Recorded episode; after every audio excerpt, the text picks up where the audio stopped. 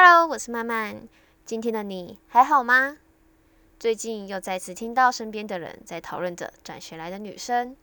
平常比较少追泰剧，所以难得有好剧来推一下。这部剧的名字翻译的很直白呢，真的就是一名转学来的女生。主角是奇恰阿玛达雅固饰演的纳诺，她是一个充满了神秘的小恶魔，大家都不知道她来自于哪里，包含在看剧的我们。据说她是象征着撒旦的女儿，她的出现放大了人们内心黑暗的一面，而每个人都会为自己所做的一切付出代价。每集都有一个独立的故事，也可以说是每集都揭发着人们不同面的黑暗。转学来的女生是泰国一部奇幻、犯罪又具惊悚、播出及造成轰动、讽刺着写实的一部电视剧。因为反映着现实的黑暗，所以大家都相当有共鸣。剧情当中充满着人性的考验，最后是否后悔？是否认错？是否想将一切矫正回来？有许多的选择可以去做，但是剧中的人们总是无法通过小恶魔纳诺给的考验。而纳诺会以以恶制恶的方式来惩罚那些不知悔改的人，看得内心非常爽快啊！而纳诺拥有魔性的笑声，这点燃了内心黑暗者的无名火，也代表着胜利的到来。这魔性的笑声一开始声音开太大，还会被吓到呢。之后这笑声就一直存在我的脑海中，挥之不去。听说还有人直接把这笑声剪辑成手机铃声呢。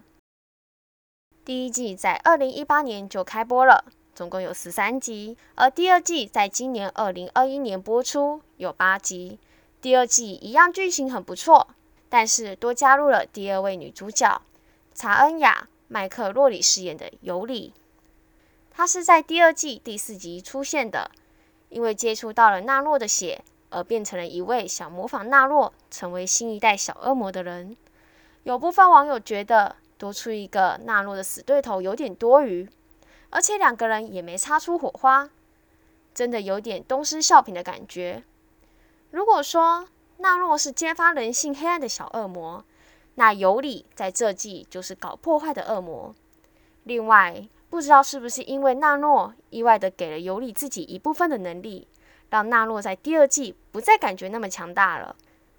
如果真要两季做比较，第一季真的比较好看。看着心里也比较爽，但是第二季还是值得一看。第二季的结尾，细想后被震撼到了。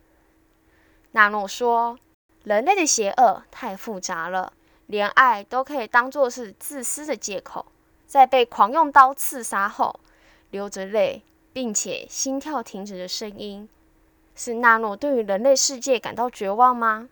纳诺的不再强大也是这个原因吗？这是一个绝对自由的世界，人人都能自行伸张正义。这个世界之后还会需要我吗？这是纳诺在最后留下的一段话。而尤里或许就是那个在这个世界自行伸张正义的人吧。最后，尤里也将自己的一些血分给了另外一位女孩，或许是在为第三季铺梗，又要多一位恶魔了吗？第一、第二季总共加起来不过二十一集。每集都值得深思，也值得我们每个人反省。我们一定都做过错事，也都是在错误中成长。如果一错再错，那就像纳诺说的，一切的发生都有因果，还是会有这个世界的小恶魔来惩罚你的。好啦，今天的分享就到这边。还有想让我说的故事或讨论主题，以及任何想说的话，都欢迎到我的 IG 或小 email 跟我说说吧。我们下次再见。